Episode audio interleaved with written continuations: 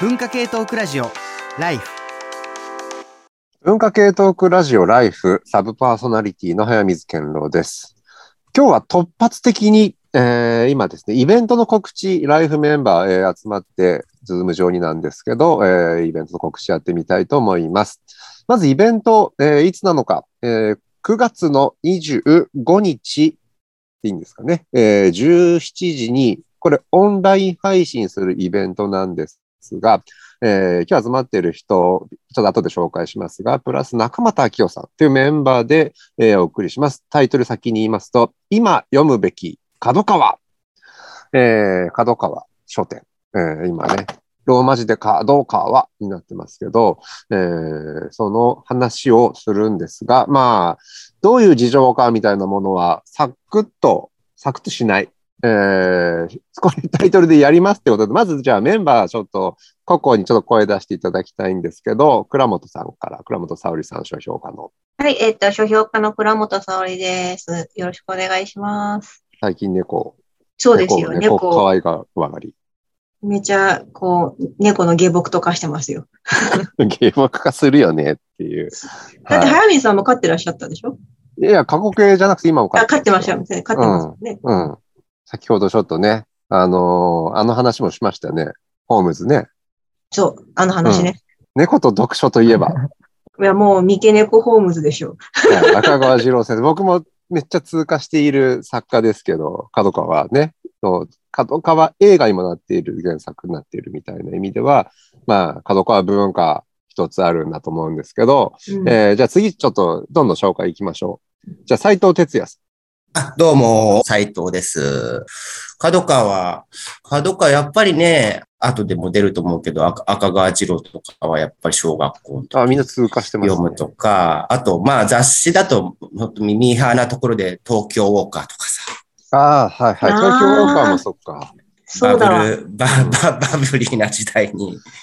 買ってましたね。つい最近までありましたけどね。えつうか、私、ライターやってたよ。ほんと内部関係者いた。うん 関係者でライターって何でもやるので、僕も角川からもちろん本出してますけど。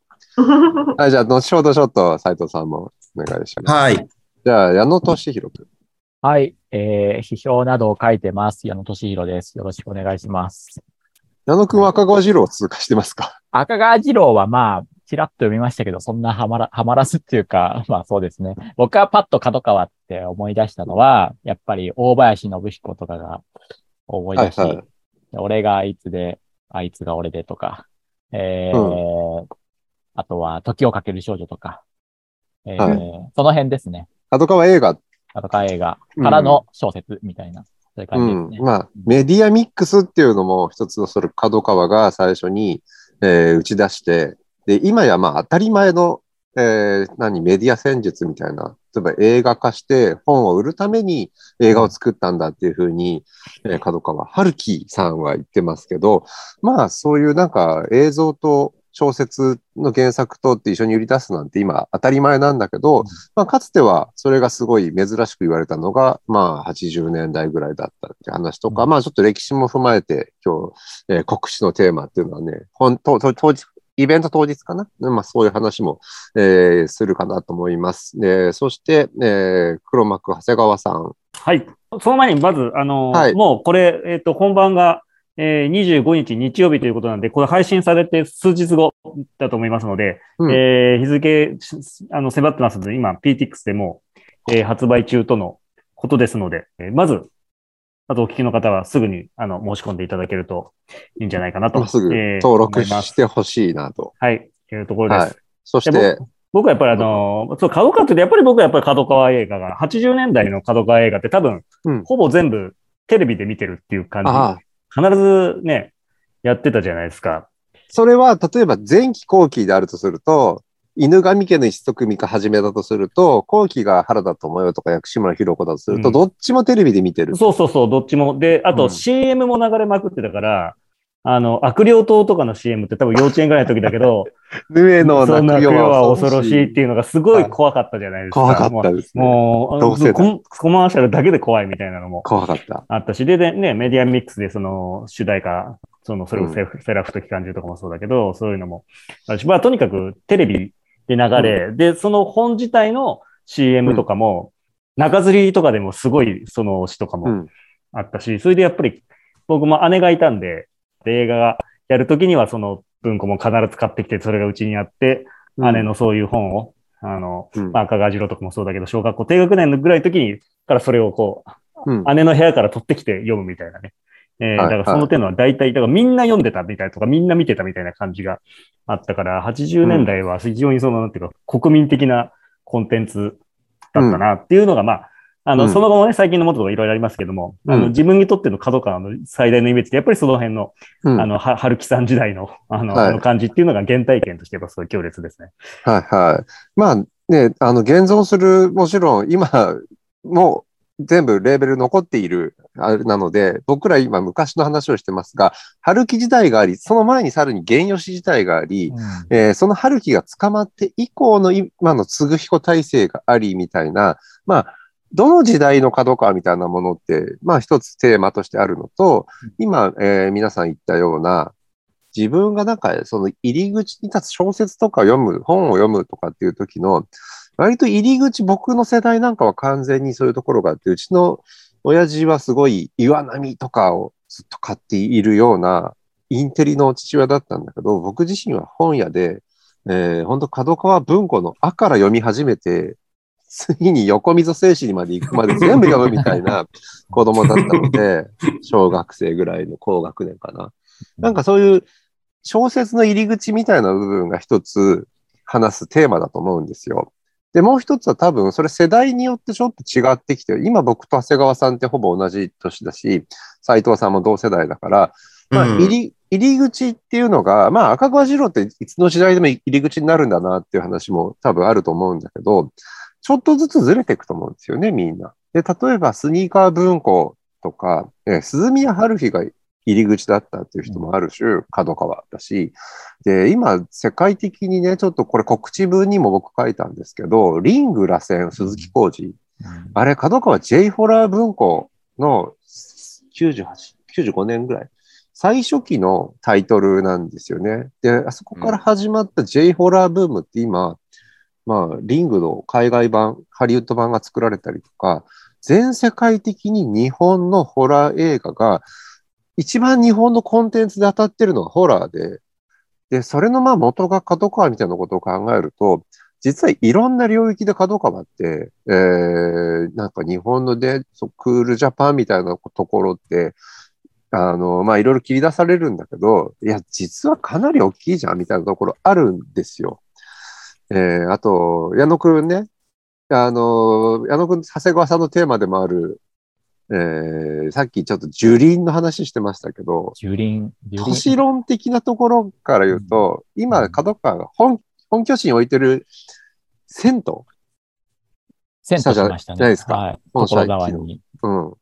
あれとかも結構、メディア企業の仕掛けとして注目されてますよ。しましたというか、まだ続行中ですけど、うん。これ、矢野くん結構、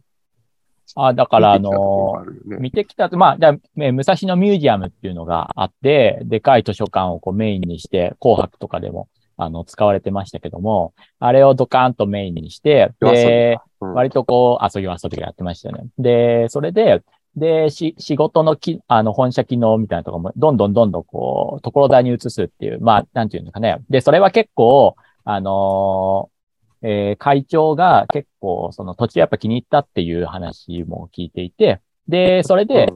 あの、しこう、し、ちょっとこう、自然があるような土地に、こう、なんていうかね、移転するっていうことに、その土地に結構気に入ったっていう話も聞いていて、それで、その図書館の中で、あの、このライフのイベントでは、武蔵野をテーマにしたイベントを、あの、長谷川さんとか宮崎さんとかとやりましたけども、まあ、ああいう流れもあって、あのー武蔵野と、えー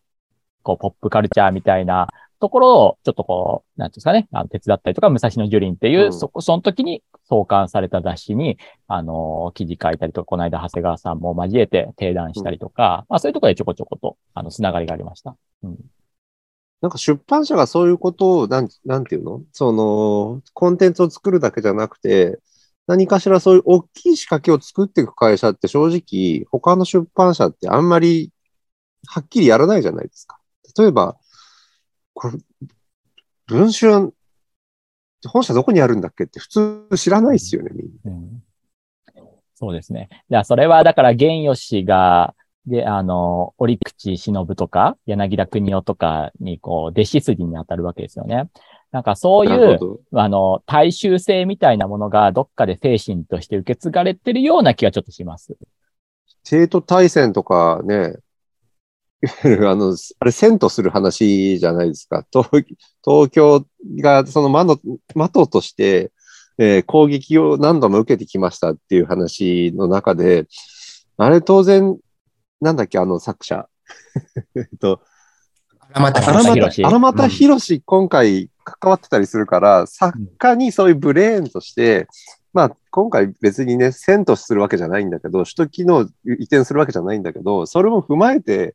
やってそうなところとかも規模でかいなとか、いや、なんかその辺がどこまで、こう、狙ってんのか、ちょっとね、わかんないところもありまして、だけど、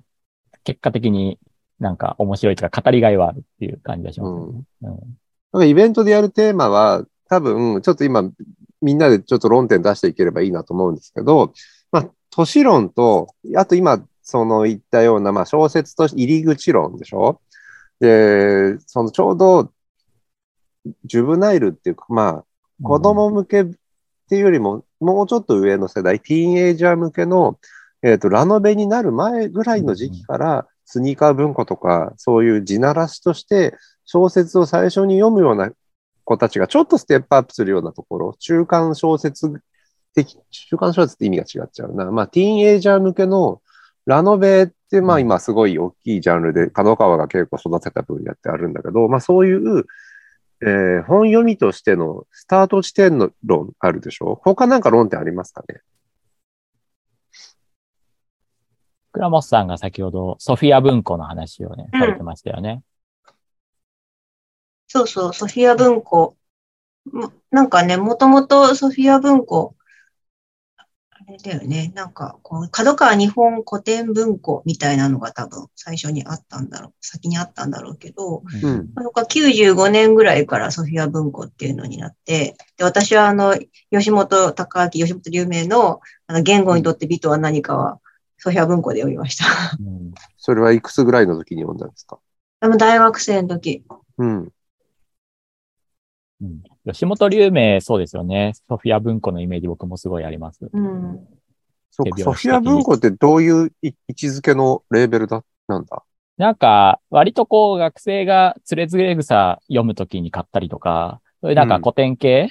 あの、古典といい感じの現代語訳の解説が載ってるみたいな、なんかそういうイメージもすごいありますけどね。そう、あと、まあ、福武が出してた、福武文庫が出てるものが、その角川文庫、角川にね、なるほど。つった時に、その福武のいい本が結構ソフィア文庫からよく出てて、うん。で、もともと多分、共同幻想論とか、えっ、と、全部福武ですよね、確か。なるほど服、ね。服だけだよね。うんそっかそっか、その、いわゆる、角川多分話すときに、角川論を話すときに、うん、僕元アスキーっていうね、会社にいたんですけどうん、完全に今角川に吸収されてなくなっちゃった会社なんですけど、うん、いわゆるメディアコングロマリット、その、いろんなレーベルとか、富士見書書房とか、そういう、まあ、ラノベに強いレーベルとか、まあ、アスキーも当時、まあ、コンピューターだけじゃなくてコミックとかやってて、その、ここに2000年ぐらいからかな？まあ、その、いわゆるつ、角川嗣彦体制になってから、今、ドワンゴと経営統合されるに至るまで、まあ、いろんなものをね、ミックスしていって、巨大企業化していって、メディアミックスの次の段階って多分メディアコングロマリットだったと思うんだけど、そういうなんかメディア論の切り口も当然ね、角川について喋るときって、あの、片、片サイド必要な話なのかなと思うんですけど、うん、うん。自分がいた会社なくなって、角川になってるさ、なん、なんに例えればいいんだろうな。本当だね。うん。何かしら、だから仕事上皆さん関わりがあるところもある,、うんあるし、えー、斉藤さんって、なんか、趣仕事ではね、僕、まあ、ああるっては結構あって、その、まあさっきのソソフィア文庫と近い、近い、あれから、ビギナーズクラシックっていうシリーズがうんうんうんある、あるじゃないですか。うん。あの、まあ、それこそ、えっと、日本とか中国のこ古典だとか文学、古典文学とか思想の、えーびまあ、入、入、入門書的なシリーズが結構、あれも多分2000年代始まってすぐぐらいにできたのかな。まあ、結構、あのー定評があるシリーズで、うんうんで、僕、あの、僕はすつい何年か前に、ただ西洋哲学って全然なかったんだよね。ビギナーズクラシックって。うん。で、それの、なんかそう、西洋哲学とかで立ち上げたいからっていうので、えっと、企画協力とか編集協力をして、それは文庫では出てないんだけど、今、角川せ選書のシリーズとして、世界の思想かな？シリーズっていうのが立ち上がってっていうのが、自分の仕事としてはやってることですね。から、結構出版社としては、もう、ま、間違いなく5本の指に入る、えー大規模出版社、で、多岐にわたる、で、そこそ僕らも、えー何かしら関わってる領域での、えー会社で、で、その、全貌が、ね、そその、いわゆるその、今の僕らがやってるのはちょっと言わずもがなの裏の話、テーマあるんですけど、その、どこまで影響があって、えーまあこれ犯罪性移管の話っていうのは今回イベントではほぼ多分しないと思うんですけど、その、僕らが角川って言った時のイメージがあまりにも広すぎるし、ああ、あの会社最近こうだったよね、みたいな話っていうのも、その知ってる人の関わってる領域とか読んでる領域とか、あの、例えばこれが集英社っていう会社だったら、非常にわかりやすくジャンプやってる、ああ、っていう風になるんだけど、角川って広、広すぎるんですよ。で、そこがちょっとむしろ、あの、イベントのテーマとして面白いかなと思っていて、メディア論もできれば都市論もできるし、自分にとってのマイファースト角川みたいな話も全然多分人によって違うし、じゃあその全貌として見えてくるものって何なの？って、今僕らメディアについて考えるときに、えーあ、これこれも角川だったよね、みたいな話とか、まあ昔は遡る話と、そもそも角川って、いわゆる大手の、えー老舗出版社たちたちがもうある程度文庫とか市場を確保した後にやってきた後発の出版社であるってところが非常に大きい大事なところなんですよね。で、まあ最初、原用自然って本当教科書を作っているような硬い会社だったのが、70年代の後半ぐらいに、2代目の春樹になった時に、まあ、ガンガン、その、今まで他の、分野で取られてない新人作家とか、サブジャンルって言われてる SF とかミステリーとか、まあ、ラノベに至るようなファンタジーとかね、そういうところの作家の人たちを、あと横溝正史みたく、もう一旦ちょっと、えーブームが過ぎた作家とかを連れてきて新しいレーベル、角川文庫でドーンってやって、そこに映画っていう新しいメディア、まあ、新しい使い方をした古いメディアなんだけど、厳密には、を使って本を売るんだと。で、これさっき大衆性っていう話ちょっとしたけど、まあ今まで本を読む人たちを明らかに拡大する。で、その路線のままラノベとか今の鈴宮春日とか、その、そういうちょっと、えーまあ10代向けの文学っていうところを思い切り拡大して、文字だけじゃないところまで拡大していったことって、後発だからできたっていうね、その面白さ、その後発の企業って、まあ、新しい時代に対応できたから膨らんで、それが1位になった。まあ1位っていうわけでは厳密じゃないけど、トップ中のトップの出版社になるみたいな話と、えー今の状況ってちょっと何かしら、えー例えば新しいメディアが出てきたときに、えー例えば僕が思い出したのはリクルート事件とかね、ライブドア事件とか、そういう切り口で見ることもできるのかなと思ったんですけど、なんかすげえ巨大な話しないようにしようと思ってるんですけど、イベントではね。大衆性ってことで、ふと思い出したのは、あの、うんスーパーのレジの前に必ずザ・テレビジョンって言ってましたよね。うんあった。今もあるとこありますね。今もね、まあ、結構、だから本当なんていうか、その活字的じゃない部分っていうか、あの、そういう一方でね、すごくそうアカデミックなものとかもやってる一方で、本当にそういう活字文化的じゃないものとか、そことはちょっとすごいかけ離れた流通経路みたいなところっていうのもすごい昔からあの、入ってるなっていうのをちょっとふと思い出しましたね。大衆性。あとやっぱり出版社って普通上場してないんですけど、角川ってね、かうんもう数少ない上場している、まあ出出版、まあ正確に言うともう出版社とは言い切れない、そういう、あれだけれど、でもまあそういう意味でも珍しいですよね。だから多分出版社って言われることを、まあ、もともと角川書店だったのが、角川になったあたりってのは自覚的だし、僕が今回イベントタイトル僕がつけた、僕がつけたんですよね、これね。うん、そう。中、中黒入れてみたんですよ。か、どうかはのローマ字に。これ、誰、あのー一応ちょっと言っとくと、かいかんっていう、セーラー服と機関銃の、ああ、あ失笑ね。、失笑っぽい感じのタイトルで。な、なるほど。言わ、うん言われなければわかんなかった。わかんないよね。で、まあ、中俣さん当日ね、あの、参加されますけど、中俣さんは僕、多分僕の10個上ぐらいの世代で、そこの世代は多分薬師丸ひろ子の、えー本当にセーラー服と機関銃とかを思春期でがっつり見てる世代なので、僕とか斉藤さんとか長谷川さんとかこの中で上だけど、リアルタイムで映画館で薬師丸ひろ子とか、ちょっと上の世代ですよね。うん、僕ら小学校低学年ぐらいですもんね。うんはいうん。なんかね、あの、さっきあのくんもちょっとあの、あの、始まる前に話をしたんだけど、僕らの7日間戦争が角川映画で宮沢りえで、はいそこはがっつり88年リアルタイムのうん見てる角川映画なんですよ。ただあれ角川映画ってイメージあんまないですけど。うん。ああ、そうですか。うん。矢野くん僕らの7日間戦争の話さっきちょっとしてたけど、もう一回、はい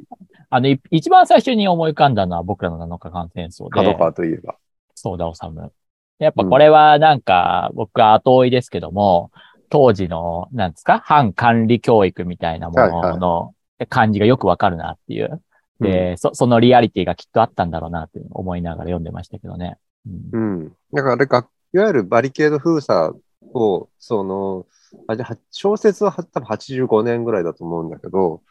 その、ソーダサムって多分もうちょっと全教徒世代よりは全然上の世代なんだけど、いわゆる学生運動をスライドさせて中学1年生にん。させるって学校に対して反抗するって話なんだけど、あれもね、本当にね、ジュブナイルって言葉って、えーせ厳密な定義わかんないんだけど、青春になるちょっと手前、子供よりもちょっとう、んうん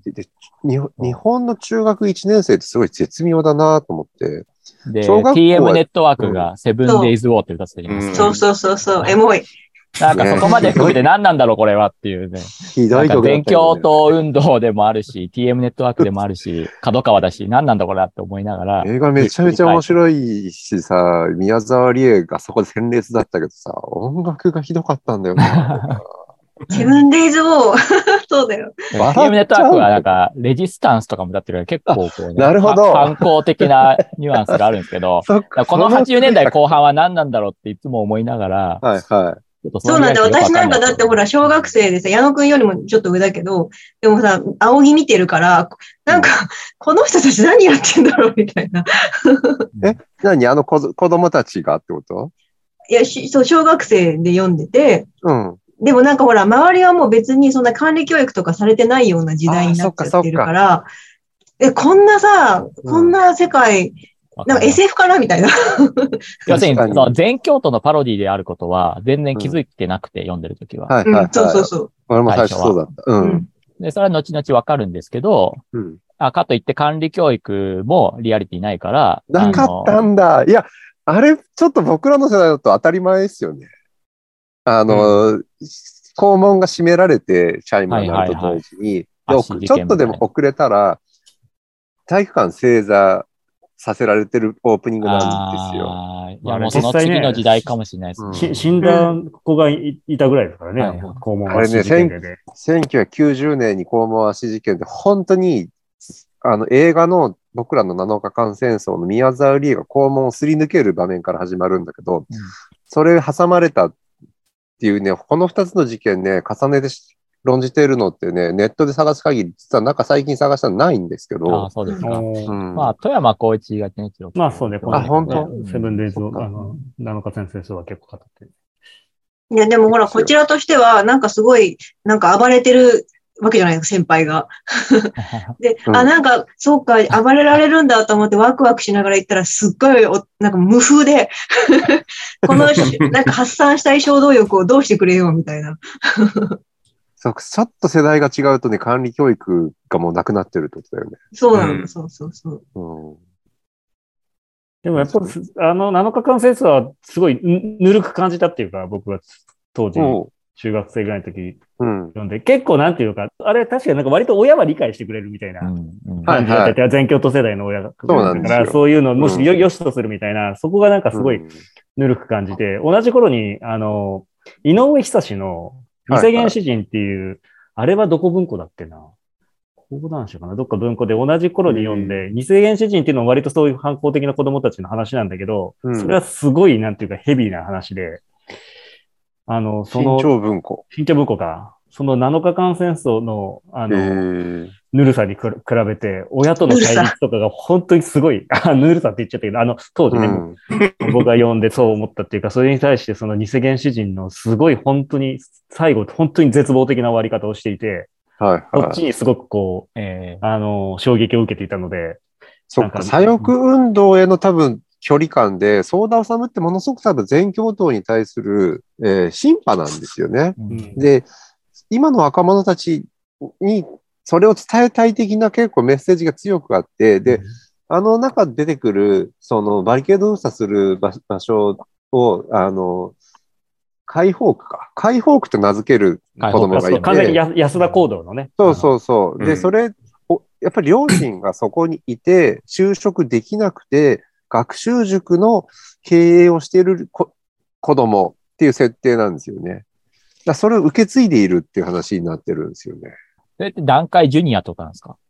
えっとね、85年なので、厳密に言うとあの時点で69年生まれの子供とかなんだけど、映画化された時に僕宮沢りえを同い年したので、15歳の宮沢りえが15歳役やってるので、段階ジュニアに、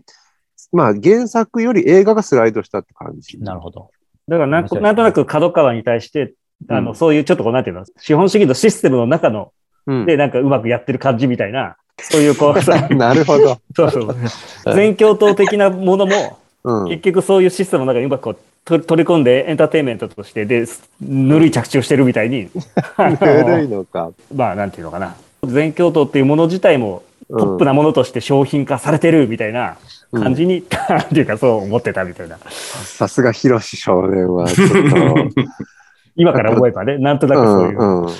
はいはい。で、多分ね、その、いわゆる春木時代、えー、継彦時代があって、それと多分ちょっと双璧っていうか、賢者徹っていう存在もね、その幻冬者って、あの、角川春樹がコカインで捕まった90年代に、やっぱりその直後に、ずっとそこまで、えー、番頭というか、右腕だった賢者徹が、角川を出て今、めちゃめちゃ今、継彦のこと嫌いだったんだろうなってまあ、いろんなコメントしてますけど、えー、まあ、角川で育ってきた作家たちをガッと連れて、幻冬者を立ち上げたっていう話、えー、それももはやちょっとか歴史になっているというか、うんえー、そうだったんだっていう感じすらあると思うんですよ。今の、例えば、えー、20代とかに、鈴宮春日って、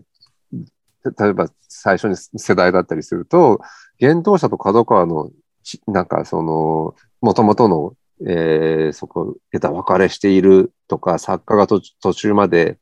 角川だったとか、あとまあ、文芸誌やってたとかね、その、野生時代、あと、月角、月刊角川が、は尾崎豊とか、まあそこのなんか、なんていうのかな、代表的な、よく出てきたミュージシャンとかなんだけど、月角に出ることがダサいみたいなことのニュアンスも完全に今となってはないわけですよ。年代によるのかな、あれは。斎藤由貴とね、尾崎豊の対談、出会いとかって、月角ですよね、完あ全に。ーえ月角月斎角って藤由貴何と、な待って待って、斎藤由貴と尾崎豊って付き合ってたの？うん。知らなかった。そうだよね。いや、ごめん、なんか世代的な話なところがある。ちょっとそれは。であの斎藤由紀ファンとして。うん、まあ当時ね、ふまあいわゆるフリーでっていうことで、まあ結構問題になってみたいになって。で、その後斎藤由紀が、別れてから斎藤由紀が作ったアルバムなんつったかな。あの、そほとんどね、そのことをテーマにしたようなアルバムがあっあーて、それがね、うんすごい素晴らしいそうなんだ。で、でわ割と何年か前に、あの、アメリカの、あのーサイトで、世界のこのシューゲーザーとかドリームポップの名盤100みたいなやつに、それも選ばれていて、すごいな、それ。そうなんですよ。それ本当にね、いいやつなんですけど。いや、でもちょっとと待って待って待って、今ちょっとさ、あの、ツイキャスのさ、コメント欄見たんだけどさ、はいはいこうさ、今追いかけてる角川のシリーズは、ビブリア古書堂ですとか、ああと。あの、うちのある本棚のは森見と美彦でしたとはいか、はいはい。世代がやっぱ全然、そうだ、そうだ、うんそうだ。そうだ昔の話ばっかりしちゃったけど。そうなのよ。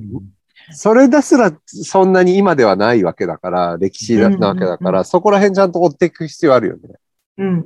うん。うん。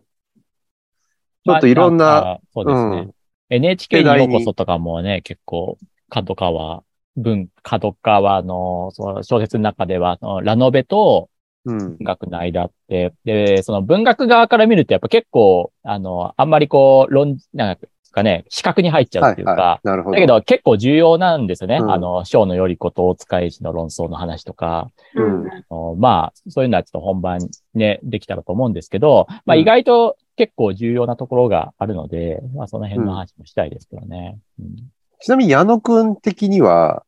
その、なんて、なんていう、いわゆる文芸誌とかで、各文芸評論家の中で今回一番若若いとして、その、角川だからちょっと、やっぱり、ど真ん中じゃないよねっていうような純文学とかと距離とかっていうのは、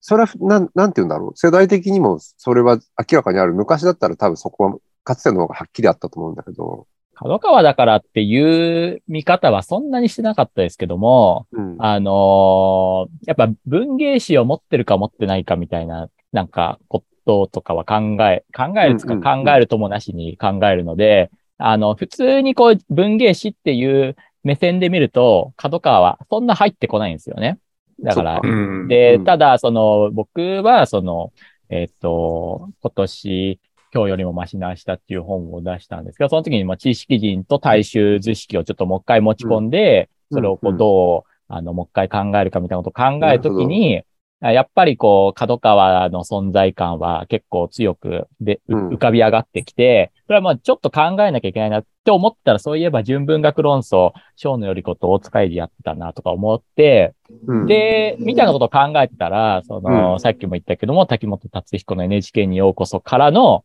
メロン先生って結構やっぱ角川の後継者ってすごいそう思うんですよね。はだから、メロンめっちゃわか、メロン先生にこの辺の話はいつか聞きたいなと思って、そしたらまあこういうイベントもあって、みたいな、そんな感じメで。メロン先生呼ぶ？メロン先生をね、なんかと声かけたんですけど、当日、なんか大阪の文学フリマに行かなければい いけなくなっていて、いや、メロン先生のテーマなんだよね、これね。中継で呼べないかな、中継で。ああ、なんか一言ね、欲しいとは思いましたけど。つなげられんのかなちょあっととなんか、先にコメントもらっとくとかね。うん。まあでも、ああのー角川、まあ角川だからってどうですかね。あんまりそういう発想はない気はするけど、うんただ、あのー必然的に語られることが少なくなっているみたいな、そういう、なんか、業、業界というかその、一位っていうのはありそうですけど。うん、あと私に、うんあ、いいよどうぞ。私に言わせれば、角川は短歌なんですよ。おお、そっかそっか。そう、そうだよね。あそうです短歌俳句はやっぱ強いよううね。ん。もうね、春樹もね、や春樹さんもやって春樹原原吉は、だって、角川春樹俺結構なんて言うんだろう、た注目対象というか、チェック対象で本を買うんだけど、ついうっかり短歌集とか買っちゃうと、全部短歌なの。いやいや、俺が知りたいのは、春樹、角川春樹の生まれ育ちなんだけどっていう。短歌の新人賞って、ね、うんその、あの角川山本短歌。健一かなんかが、そう、褒めたりして結構話題になってたんですよね。うん角川短歌重要ですよね。うん、ちなみに、去年、最後の角川春樹っていう、えー伊藤昭彦。まあ、評伝が出てるんですよね。で、これ本人まだ、えー取材して、なん、最後なので書いていいのって言いながら書いている、えー本なんですけど、本人が割とまあ、ノリノリで喋っている話なんですって。えーこれもちょっと、まあタイミング的には、また去年出たばっかしで、えー見てないですけど、映画撮っていると。あとかは春樹公開されてるのかなもう、現役だったりするんで、みんなね、今回の事件とかあった時に、春樹はどう思ってるんだろうなって多分思ってると思います。そういう視点も。えーで、じゃあもう一回ちょっとイベントの、えー日時、えー9月25日、日曜日の夕方5時からオンライン配信。タイトルは今読むべきかとかは。えーメンバーは、えー今出ている早水健郎、倉本沙織、矢野俊弘、斉藤哲也、そして、えー中俣明夫さん、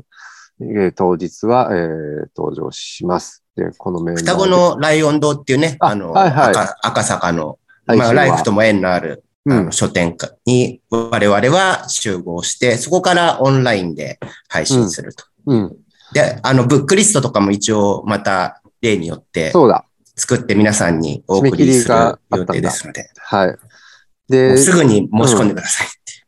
今日ね、これまでの配信の中でした話っていうのを、えーするわけではなく、もう一度僕ら、あの、キャッチアップして、えーおそらくちゃんと、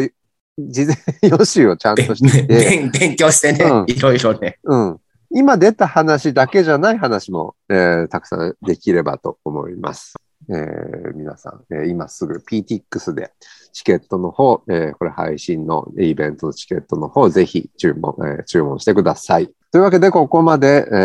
ーお送りしました。早水健郎でした。皆さん、ありがとうございました。